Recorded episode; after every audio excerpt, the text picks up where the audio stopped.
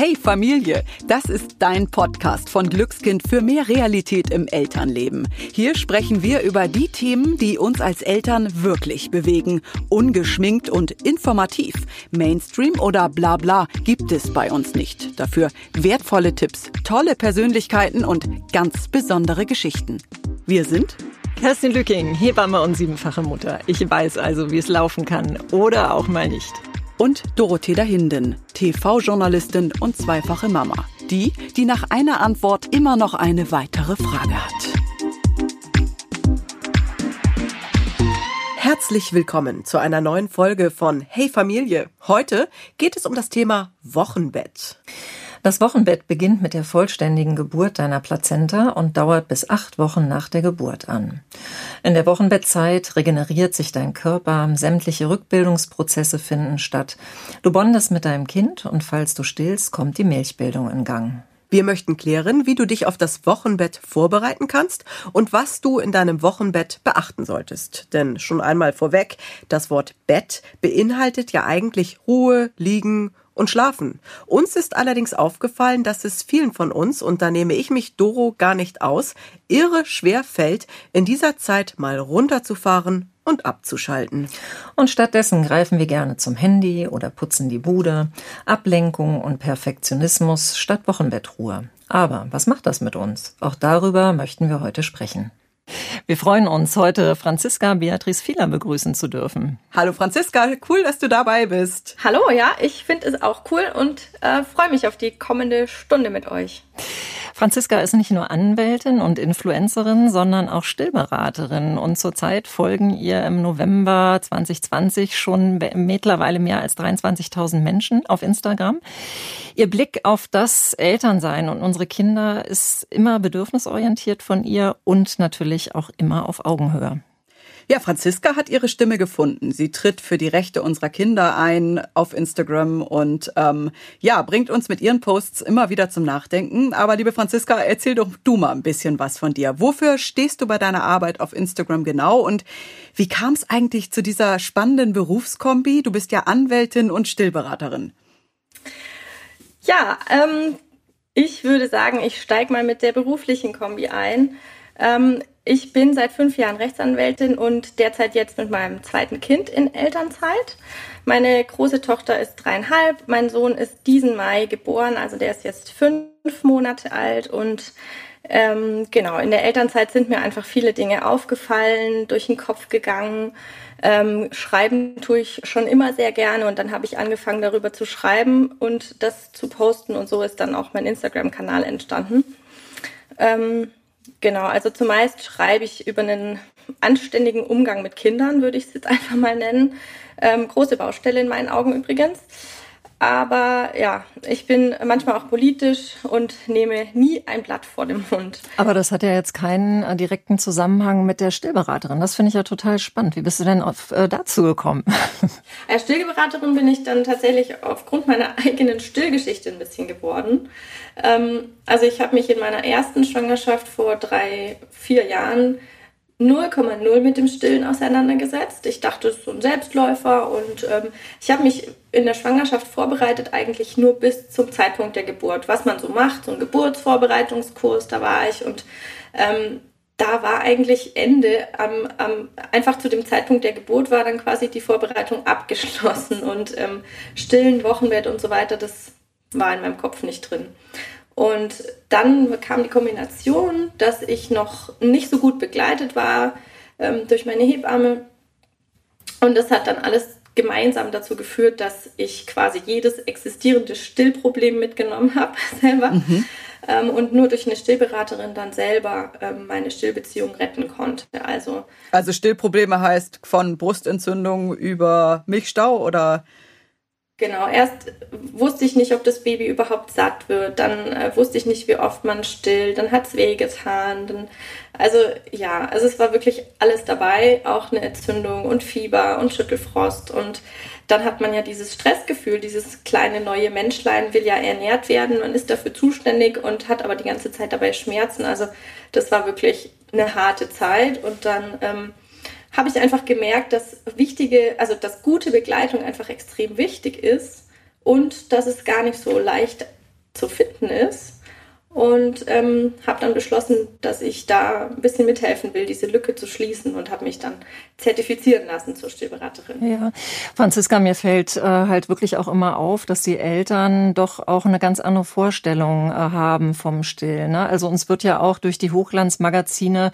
äh, ein ganz anderes Bild suggeriert. Da ist immer die ähm, ja glückliche Wöchnerin oder Stillende mit ihrem properen Baby am Busen, aber das jetzt so stillen auch mal gar nicht so toll sein kann, das wissen viele Frauen nicht. Und das, was ich doch auch bei meiner eigenen Arbeit immer wieder merke, ist, äh, je mehr ich im Vorfeld schon aufkläre, umso besser läuft es hinterher. Hältst du persönlich mhm. das für notwendig, dass wir den Fokus mehr aufs Stillen schon in der Schwangerschaft richten sollten? Also sollten wir mehr mit Stillvorbereitungskursen äh, auftreten? Also ich habe tatsächlich jetzt auch einen Stillvorbereitungskurs konzipiert. Ich gebe den auch schon seit Anfang des Jahres für Schwangere. Ich halte das für sehr sinnvoll, einfach, dass man weiß, was auf einen zukommen kann. Dass man ein bisschen Hintergrundwissen hat, dass man äh, selber nicht googeln muss, weil im Internet ist wirklich viel Halbwissen, falsche Infos, veraltete Sachen drin und so. Und ich werde tagtäglich eigentlich in meinen Beratungen mit mit Fragen konfrontiert, die wirklich darauf schließen lassen, dass Frauen ähm, sich einfach falsch informiert haben oder falsch informiert wurden, sage ich mal. Also es ist sehr, sehr sinnvoll, sich vorzubereiten. Einfach, dass man auch auf die Fragestellungen in der Klinik weiß, was man will und äh, wie man reagieren kann und dass man gegen verunsichernde Sprüche von irgendwo schon gewappnet ist und weiß, was man äh, selber braucht. Und also halte ich für sehr, sehr sinnvoll. Ich würde mit euch beiden gerne noch mal weiter über das Thema sprechen, irgendwie Überraschungen auch nach der Geburt. Ähm, ich hatte, ging nur mir das so, also zum Beispiel hatte ich das Gefühl, in mehreren Bereichen gar nicht richtig vorbereitet zu sein. Also ich war zum Beispiel froh, Stichwort Wochenfluss, dass mir das irgendjemand vorher mit auf den Weg gegeben hatte. Ge geht nur mir das so, dass ich überrascht war von nicht nur der Müdigkeit, dem Wochenfluss und all den Dingen, die passiert. Du läufst aus, wirklich aus allen Poren gefühlt. Oder ging euch das auch so? Oder erlebt ihr das auch bei anderen Frauen? Also ähm, ich würde das mal so als 50-50 äh, vielleicht äh, einordnen. Es gibt Frauen, die wahnsinnig viel äh, wissen und sich schon vorinformieren und dann aber auch die, die sagen, nee, ich will ähm, erstmal gar nicht so viel lesen, ich will das alles auf mich zukommen lassen und die sind dann vielleicht doch schon ähm, ja ein bisschen unbeholfen und haben einen größeren Informationsbedarf. Franziska, wie siehst du das? Bei mir ist es, glaube ich, auch so 50-50. Das ähm, ist tatsächlich auch so.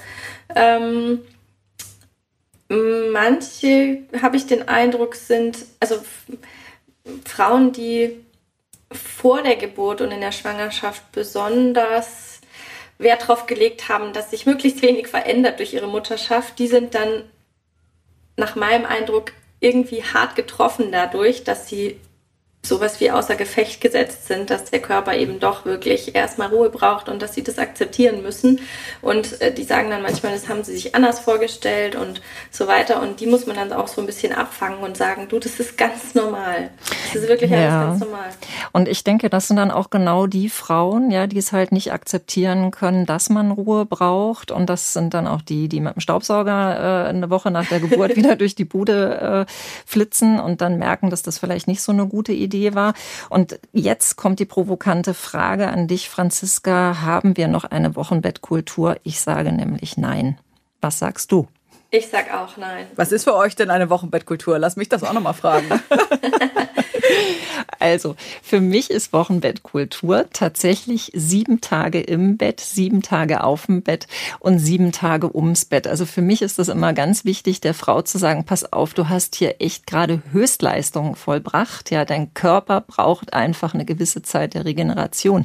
Bitte akzeptier das, weil sonst wird er irgendwann die ganz dicke Kasperklatsche rausholen und wird dir einen Milchstau bescheren. Und das, ähm, ja, das müssen sie einfach verstehen, ja, oder vielleicht auch mal am eigenen Leib erfahren haben, dass sie sagen, okay, Mensch, du hast ja recht, ja, ich muss jetzt hier echt mal einen Gang runterschalten.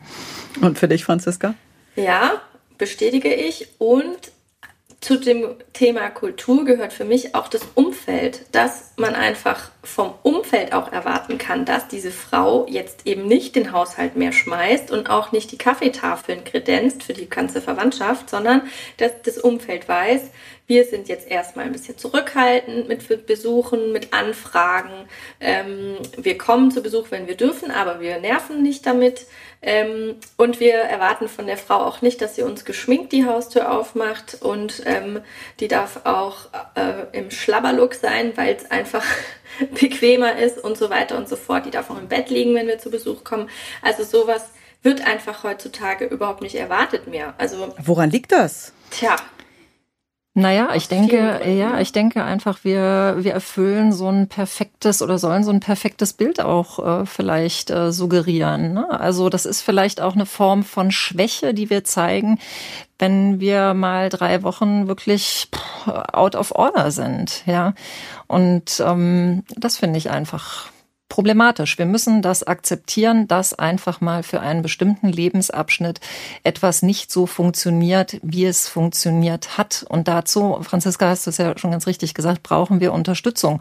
Und mir fällt als Hebamme echt nichts mehr dazu ein, wenn ich zum Beispiel Männer im Wochenbett erlebe, die 14 Tage nach der Geburt sagen, ja, jetzt kann ja meine Frau auch mal wieder die Wäsche in den Keller tragen. Jetzt ist sie ja eigentlich wieder fit. Also man erwartet einfach doch wieder eine ganze Menge. Ja, und es wird zum Teil, finde ich, auch Hilfe verweigert. Auch das habe ich schon erlebt, wo die Frau sich gewundert hat, warum kriegt sie keinen Anruf vom Haushaltshilfeunternehmen, was ihr der Arzt verordnet hat. Und sie findet nach vier Monaten nach der Geburt den Antrag in der Sakkotasche ihres Mannes, der es nicht abgegeben hat, weil er der Meinung war, war, die Frau braucht die Unterstützung nicht. Und da muss ich ganz ehrlich sagen, da wäre ich als Hebamme fuchsig. Franziska, wie erlebst du das in deinen Stillberatungen? Ganz ähnlich. Also ich, ich muss auch erstmal oft so ein bisschen aufräumen mit äh, selbst ergoogeltem Wissen oder so oder auch ähm, ja, also so ein bisschen auch die Frauen bestärken darin, dass sie um Hilfe fragen dürfen oder sie auch einfordern dürfen. Ich, wenn ich einen Stillvorbereitungskurs gebe, zum Beispiel, dann habe ich ein extra Kapitel für die äh, Männer oder Partnerinnen, also für, für, für die Partner der, der schwangeren Frauen, wo ich auch sage, Ihr seid in dieser Zeit, ihr habt bestimmte Aufgaben, ihr seid äh, die Türsteher eurer Wohnung und ihr seid quasi die Versorger in dieser Zeit, in dem Sinne, dass ihr Essen macht und für Essen sorgt. Und ihr seid, ihr wimmelt Freunde und Verwandtschaft ab, wenn die Frau das nicht will und so weiter. Also da sage ich schon ganz klar, dass da Unterstützung ähm, benötigt ist und ich, ich verlange das eigentlich auch von meinen Kursvätern, sage ich mal, oder Partnerinnen. Ja, mhm. also ich erlebe das ja auch oft in anderen Kulturkreisen so, wo einfach äh, die Hilfe schon so auch mit integriert ist. Ne? Also zum Beispiel bei meinen ganzen äh, asiatischen und arabischen Frauen, äh, da ist ja ein unglaublicher, ich sage jetzt mal, Clan um die Frau oder um die Wöchnerin, äh, die sie versorgt. Ja, und äh, die Frau hat einfach nicht permanent das Bedürfnis, sich bedanken zu müssen oder eine Gegenleistung zu erbringen, sondern das ist einfach eine Selbstverständlichkeit. Ja. Und das fände ich schön, wenn das mal bei uns auch wieder so ein bisschen ja, aufleben würde. Uns fehlt aber hier auch oft das Netzwerk, ja, beziehungsweise die Familie ja. vor Ort, oder? Ja. ja. ja. Also dort wird ja teilweise vorgekocht oder dann ähm, schon Pakete geschnürt für die Zeit oder es ist dann die Schwiegermutter schon eingeflogen und ist wirklich wochenlang da. Das haben wir ja nicht so. Also zumindest nicht als Standard hier. Welche Tipps gebt ihr werdenden Eltern mit auf dem Weg noch in der Schwangerschaft? So habt ihr vielleicht einfach ein paar konkrete Dinge, um sich vorzubereiten? Also ich äh, rate immer dazu, dass man versucht, möglichst in der ersten Zeit loszulassen von irgendwelchen Erwartungen dass man nicht erwartet, dass man selber funktioniert in irgendeiner Hinsicht, dass man nicht erwartet, dass das Kind in irgendeiner Hinsicht funktioniert, dass es schlafen muss oder dass es zu gegebenen Zeiten essen muss oder irgend sowas, ähm, dass man sich auch frei macht von solchen Ratschlägen, falls sie kommen sollten. Und ähm, dass man möglichst viel Entspannung in diese Zeit reinbringt, einfach äh, mit wirklich mit allen Mitteln für Ruhe sorgt. Und einfach anzukommen. Und, und im Zweifel auch vielleicht zu schlafen. Ja, schlafen, wobei es mich sogar manchmal auch gestört hat, wenn immer, wenn, wenn ich schon den Ratschlag gekriegt habe, ich soll jetzt mal schlafen. Das funktioniert halt auch manchmal einfach gar nicht. nicht. Also ich, ich lag dann halt mit Kind irgendwo auf der Couch rum. Das, ich war dann aber wach, aber das ist also ähm, manchmal dann auch ein stressiger Rat sozusagen. Vielleicht Schlaf jetzt mal. Ja, vielleicht ist der Rat auch eher, ähm, pass auf, vielleicht hast du jetzt hier eine Stunde Ruhe, dass du in der Stunde dich ausruhen kannst, dass, dass man sich halt solche Zeitfenster nimmt, wäre jetzt so mein Gedanke. Ja, das ist ein, ein, guter Gedanke, genau, dass man auf jeden Fall schaut, dass man auch ähm, selber nicht ganz zu kurz kommt, aber wirklich auch die Erwartungen einfach schon runterschraubt. Also es ist einfach in der ersten Zeit so, dass man jetzt ähm, viel fürs Kind da ist einfach und mit dem Kind ist und einfach eine dritte Person in, in die Familienkonstellation mit reinkommt. Man ist kein Paar mehr, sondern man ist Eltern geworden und das ist eine große, große Veränderung. Und mit dieser Veränderung kommt ja manchmal, das habt ihr eben auch schon angeschnitten, die Menschen von außen, die auch Erwartungen an die kleine Familie mitbringen, die zum Beispiel das Kind unbedingt auf den Arm nehmen wollen, aber die Familie möchte das vielleicht gar nicht. Oder ähm, den frisch gebackenen Eltern sagen, wie sie am besten was zu tun haben. Ähm, wie können wir als Eltern da Druck rausnehmen oder für uns auch einstehen? Ich glaube, dass wir mal ein bisschen mehr selbstbewusster uns für unsere ja, für unsere Interessen eintreten müssen. Ja, also ich muss mich einfach trauen, vielleicht auch mal der Tante und dem Onkel zu sagen, nee, du kriegst jetzt hier gerade mal nicht mein Kind auf dem Arm, weil das einfach fürs Kind wirklich auch äh, eine Überforderung ist, weil letztendlich bin ich nachher als Mutter oder Vater wieder die Leidtragende, um das Kind zu beruhigen, weil das einfach vielleicht Stress war fürs Kind. Ja, ähm, also ich, ich finde so klare Ansagen an alle immer gut. Dann ist das geklärt und äh, niemand ist da irgendwie böse. Das wäre so mein Rat. Ja, ich habe mir auch ähm, bei sowas immer notiert Klartext. Also wirklich sagen, was man einfach, einfach eine Ich-Botschaft sagen, ich möchte das jetzt nicht oder es ist einfach viel zu viel für unser Baby, ähm, rumgereicht zu werden wie ein Wanderpokal. Ähm, und wenn man diese Erwartungen auch gleich von vornherein erstmal ähm, setzt, dann, dann, dann kommt es vielleicht auch gar nicht dazu. Und dafür ist es auch wirklich sinnvoll, sich vorher schon mal Gedanken zu machen, damit einfach diese Bitte, auch gib mal das Baby her, gar nicht so überraschend kommt, sondern dass man sich schon mal überlegt hat, das könnte passieren, was sage ich dann? Ganz oft ist es doch so, dass frisch gebackenen Eltern gesagt wird, oh, du verwöhnst dein Kind aber, du trägst das die ganze Zeit. Nun lass es doch mal und leg das doch mal ab. Haben wir doch früher auch so gemacht. Und dass im Grunde genommen diese alten Sprüche immer wieder kommen. Also das ist das, was ich mitbekomme. Was ist da wiederum euer Tipp? Was können wir antworten? Naja, das ist so ein Generationenkonflikt einfach. Und ich sage meinen Frauen immer, pass auf, du kannst dein Kind im ersten Lebensjahr eigentlich nicht verwöhnen. Und alles das, was du jetzt an Liebe deinem Kind gibst und an Körperkontakt, das ist einfach eine große äh, Investition ja, in, äh, in die Beziehung zwischen dir und deinem Kind. Und ich halte das äh, für sehr, sehr wichtig. Und das müssen auch die Eltern nach außen hin kommunizieren. Ja, verwöhnen gibt es einfach erstmal nicht nicht. Ja, da habe ich auch ein schönes Zitat von einer ganz, ganz kompetenten Instagram-Kollegin. Ähm, die hat geschrieben, man kann jemanden nur verwöhnen, indem man etwas für ihn tut, das derjenige selber machen könnte. Und es ist halt einfach ja, bei einem mhm, Baby mhm. gar nichts. Ja? Ein Neugeborenes kann nicht mal den Kopf selber drehen. Wenn das unbequem liegt, dann hat es einfach Pech gehabt. Das ist auf die Eltern angewiesen, die sensibel merken, okay, irgendwie weint das Kind, vielleicht liegt es unbequem, wir testen mal, was wir machen können, damit es nicht mehr weint. Also es hat überhaupt nichts mit Verwöhnen zu tun, wenn man auf sein Kind eingeht und darauf reagiert.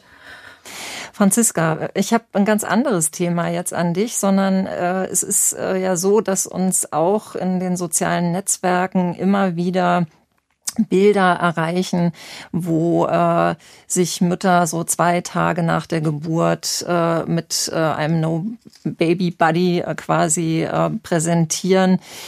Was sagst du dazu? Also glatter Bauch und Co. meinst du jetzt zwei Tage nach der Geburt? Genau. Also ich habe nach der Geburt meines Sohnes in diesem Mai habe ich auch so einen Postpartum-Post verfasst, aber nur mit Text. Also von mir gibt es keine Fotos in diesem Zustand, sage ich mal. Ähm, ich bewundere und bin den Frauen sehr dankbar, die die realistische Abbildung dieses, äh, dieser Zeit ähm, veröffentlichen von sich selbst. Also ähm, gerade diese Netzunterhosen und was man da immer alles anhat und was einfach jeder anhat, ja, also das, da kann man sich ja gar nicht dagegen wehren. Ähm, und es ist einfach so und normal und deswegen finde ich das super wertvoll, wenn, wenn Frauen sowas auch machen. Ähm, und ich finde es ganz, ganz wichtig, dass man drüber spricht, dass es normal ist und dass der Körper sich in diesen Wochen auch ein bisschen fremd und leer und weich anfühlt und so ein bisschen komisch einfach. Und dass es auch wieder besser wird, darf man ja auch sagen vom Körpergefühl her. Ähm, und ich finde das ehrlich gesagt nicht so toll, wenn man so, so wirklich realitätsfremde Fotos veröffentlicht von sich. Ähm, Gerade als Promi auch diesen ja, diesen, dieses unrealistische Bild zeichnet von, vom After Baby Buddy oder der, auch der, es ist ja auch dann kein Wochenbett in dem Sinne. Da sind wir aber auch wieder bei dem perfekten Bild, oder? Diesem. Ja, genau. Also dieses, es darf keine Pause geben nach der Geburt. Es geht einfach, wir sind wieder im Business, kurz ein Kind bekommen. Es ist einfach wieder zwei Tage später alles wieder gut oder wieder gleich, wie immer. Ähm, davon halte ich nichts. Also ich bin wirklich jemand, der auch gerne High Heels trägt, gerne sich schminkt und, und ich, also, aber das hat damit nichts zu tun. Also es ist wirklich ein großes Aber ist, man darf einfach mal oder man sollte sogar ein paar Wochen Pause von diesem Ganzen einlegen und auch dem Kind die Chance geben, auf dieser Welt anzukommen und fürs Kind da zu sein. Also das hat ja damit auch ein bisschen was zu tun, finde ich. Also mal offline zu sein. Plädiert ihr dafür? Man darf offline sein. Ja. Ja, man darf, das, ja, genau. man darf offline sein. Man kann natürlich auch online sein, aber es ist, ähm, ja, Natürlich ist ähm, das ja äh, letztendlich auch eine Möglichkeit, nach außen hin zu kommunizieren. Das verstehe ich ja auch. Ne? Also wenn jetzt zum Beispiel eine Frau keine Freundin äh, in, in der Nähe hat oder die eigene Familie, natürlich wird sie dann viel zum Telefon greifen. Aber was mich so als Hebamme dann tatsächlich stört, ist so, ne, hier noch ein Foto und da noch ein Foto und das Kind äh, dann mit Schleifchen und tralala äh, dahin positionieren. Und für jedes Ding gibt's eine App, also eine Still-App, eine Bauchweh-App und hast du nicht äh, was App. Also die Hände sind eigentlich ständig am Finger, äh, äh, die am, am Telefon. Die Hände sind eigentlich ständig am Telefon. Und das finde ich einfach schade. Man vertrödelt so viel wertvolle Zeit des Tages, ähm, die man ja eigentlich auch mit dem Kind verbringen könnte. Zumal die Informationen, die man sich ergoogelt oder auch in der App kriegt, eventuell ja auch dann verwirrend sein könnten oder nicht unbedingt immer stimmen. Hm, absolut. Ähm, mich interessiert nochmal, Franziska, du hast eben deinen Post angesprochen, den Postpartum-Post. Wie kam der denn an? Was waren so die Reaktionen? Ähm, der kam sehr gut an. Ähm, es gab auch Verständnis dafür, dass ich kein Foto ge gepostet habe, aber meine, mein, mein Instagram-Profil ist jetzt auch nicht so das Hochglanz-Fotomagazin, sondern ich habe den Schwerpunkt sowieso auf meinen Texten eigentlich. Insofern hätte es meine Followerschaft wahrscheinlich eher verwundert, hätte ich so ein Foto gemacht. Ähm, aber ja, die, zu, zu dem Text gab es viel Zustimmung und auch, ähm, ja, also es entstand so eine kleine Diskussion, ähm, gerade wie man es gestalten soll mit dem öffentlichen Auftritt nach der Geburt. Ähm, manche Promis machen es ja anders. Und da gab es auch eine Diskussion. Letztlich ist es ja schon so, dass es jeder machen soll, wie er will, aber ähm, man transportiert natürlich auch immer eine Message nach außen, je nachdem, wie viele Follower man hat. Und dann die Realität abzubilden, finde ich schon auch sinnvoll. Finde ich auch, vor allen Dingen, weil es einen auch unter Druck setzen kann, wenn die andere, Total. die eine Frau vielleicht schon sich zeigt mit, ich habe gar keinen Bauch mehr, aber bei mir ähm, hängt noch alles, in Anführungsstrichen. Hattest du nicht mal so eine Frage, Kerstin, von einer deiner Nachsorgen? Das hast du mal erzählt, dass die auch erwartet hat, dass der Bauch ganz, ganz schnell weg ist? Ja, ja, die äh, wollte irgendwie zu einer Hochzeit fünf Tage nach der Geburt und dann kam schon einen Tag nach der Geburt die Frage, wann das denn äh, endlich wieder anders sei. Also sie müsste ganz dringend wieder in ihr Kleid reinpassen und äh, da äh, war sie dann etwas betrübt, als ich ihr gesagt habe, naja, das dauert halt einfach seine Zeit. Ne? Also sie soll sich mal darauf einstellen, dass sie unter Umständen auch nochmal nicht nur 40 Wochen schwanger ist, sondern auch 40 Wochen nach der Geburt braucht, bis sie wieder so einigermaßen die Alte ist. Ja, also das äh, haben, glaube ich, viele Frauen gar nicht auf dem Schirm, dass es wirklich auch so lange dauern kann. Und da sind wir auch wieder bei dem Thema Information vor der Geburt, dass man wirklich auch vor der Geburt sich damit befassen kann oder auch das Angebot überhaupt mal schaffen kann, dass man Frauen erzählt, wie es ist genau. danach. Ja. Also was gehört dazu? Was gehört eigentlich dazu? Genau. Und was gehört dazu? Was sagt ihr?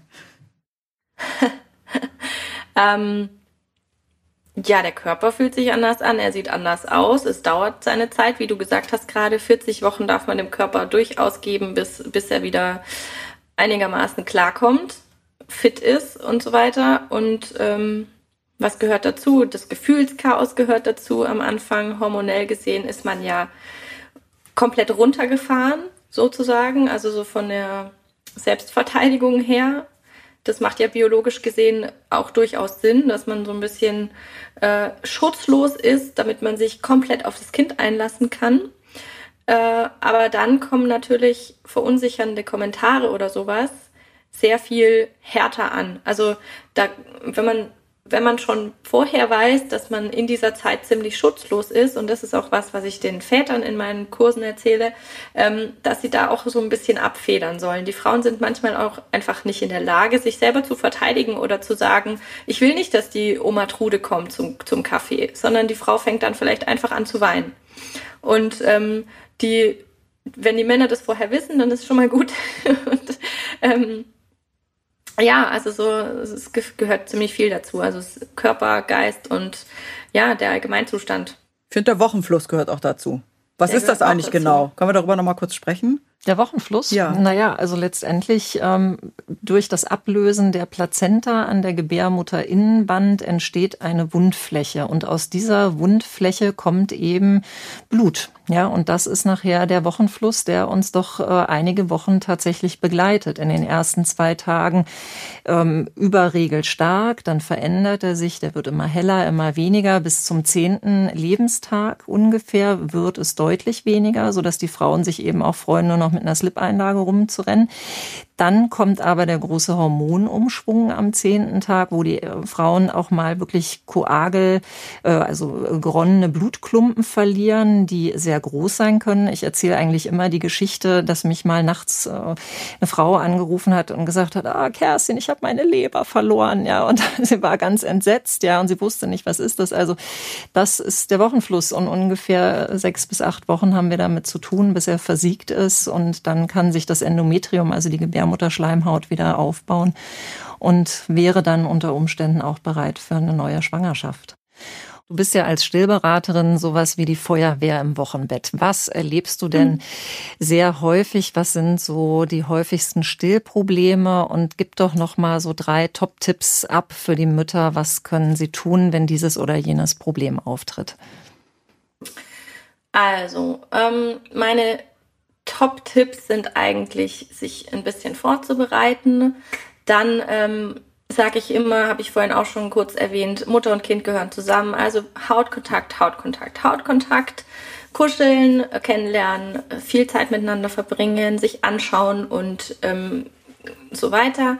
Und drittens auch einfach viel Ruhe haben und wenig Trubel. Und damit, mit diesen drei Sachen, sind eigentlich viele Stillprobleme schon von vornherein gar nicht vorhanden. Ähm, genau, also viele Stillprobleme kommen von Stress tatsächlich. Also wenn man Ruhe bewahrt, dann ist man auf jeden Fall sehr viel mehr gefeit von einem Milchstau zum Beispiel. Ähm, wenn man auch einfach so ein, sich eine Chance gibt, einen Rhythmus zu entwickeln mit dem Kind zusammen. Ich sage Rhythmus sehr vorsichtig, weil bitte nicht erwarten, dass man da irgendwie wirklich einen Rhythmus entwickelt. Es ist auch ständig im Wandel und so weiter. Also ähm, schon gar keinen künstlichen Rhythmus äh, versuchen zu etablieren, wirklich so ein bisschen mit dem Flow gehen und sich kennenlernen und Genau, also so ein bisschen Vorbereitung ist auch gut, damit man weiß, was auf einen zukommt. Wie kann ich diese Stillposition schon mal mir überlegen? Mein, mein, wie soll mein Plätzchen aussehen zu Hause, wo ich dann immer stille? Weil wenn man schon mal weiß, dass man viel an diesem Platz sitzen wird, also wenn man weiß, dass man acht bis zwölf Mal am Tag stillt, dann äh, weiß man auch, okay, da werde ich viel Zeit verbringen an diesem Platz, wo ich dann stille. Wie könnte ich mir den bequem gestalten und so weiter. Also da löst man schon ziemlich viele Stillprobleme, die dann gar nicht erst auftreten. Auch äh, sowas wie wunde Brustwarzen ähm, tritt auch deswegen auf, weil die Stillposition meistens nicht stimmt. Dann, äh, das hat man dann schon gar nicht. Also die Vorbereitung ist schon wichtig. Mich würde jetzt noch Folgendes interessieren. Ihr habt ja beide gesagt, nein, wir haben keine Wochenbettkultur mehr. Und wie ich euch verstehe, bedeutet Wochenbettkultur eine gelungene Wochenbettkultur, dass wir Ruhe haben, dass wir ja ähm, ankommen, dass wir eben Druck rausnehmen aus allem und im Grunde genommen uns in dieser Zeit zurückziehen. Aber was sagt ihr? Wie kann ich denn dafür sorgen, dass ich in dieser Zeit genug Essen habe, dass ich vielleicht nicht noch die Wohnung putzen muss oder den Einkauf machen muss. Ähm, was können wir tun, um zurück zu dieser Wochenbettkultur zu kommen? Also ich finde, dass wir uns ein Netzwerk schaffen müssen. Das ist ganz wichtig, dass wir einfach lernen, abgeben zu können und dass wir auch delegieren. Ja, dass wir einfach sagen, ich wünsche mir von dir ein regelmäßiges Essen. Ich wünsche mir von dir, dass du mal kommst und meine Bettwäsche frisch draufziehst. Ja, das äh, müssen wir einfach wieder mehr annehmen können und auch mehr abgeben können. Ich glaube, da sind wir schon einen Schritt weiter dann, damit das wieder gelingen kann. Also auch Freundinnen, Bekannte. Ja, sicher. Und also bevor ich mir jetzt den 99. Strampelanzug da äh, schenken lasse, da kann ich mir auch wünschen, äh, ich möchte gerne, dass du mir mal das Kind abnimmst, damit ich mal in Ruhe duschen gehen kann. Was sagst du, Franziska? Dem habe ich eigentlich nichts hinzuzufügen. Sehe ich genauso. Und was ist, wenn ich alleinerziehend bin? Wo kann ich Hilfe bekommen? Also es gibt äh, ja die Möglichkeit, dass man sich eine Haushaltshilfe verordnen äh, lässt vom Gynäkologen. In den ersten Tagen kann das auch die Hebamme machen. Ähm, das halte ich immer für sehr sinnvoll. Also ich finde, eine alleinerziehende Mutter sollte nie alleine sein. Ja, sie muss diese Unterstützung bekommen, auch ähm, um ihre, um ihren eigenen Regenerationsprozess äh, wirklich äh, vorantreiben zu können und dass sie gesund bleibt. Und es gibt natürlich auch diverse Organisationen, wie zum Beispiel Welcome, wo äh, Ehrenamtliche oder Personen, die für einen kleinen Obolus arbeiten, dann in die Familien gehen und helfen. Okay. Ja, dann haben wir viele Infos zusammengetragen. Ich fand das total spannend, das Gespräch mit euch. Ich hoffe, dass ja dieses Gespräch auch eine Hilfe ist für alle, die das hören und ein paar Tipps mitnehmen können. Franziska, auch von mir ganz herzlichen Dank. Vielen Dank. Und bis bald. Auch von mir Dankeschön. Dann bis bald. Tschüss. Bis bald. Ciao. Wir freuen uns, wenn dir unser Podcast gefallen hat. Hast du Fragen, Anregungen oder Themenwünsche? Dann schreib uns doch gerne eine Mail an podcast.glückskind.de und Glückskind mit UE.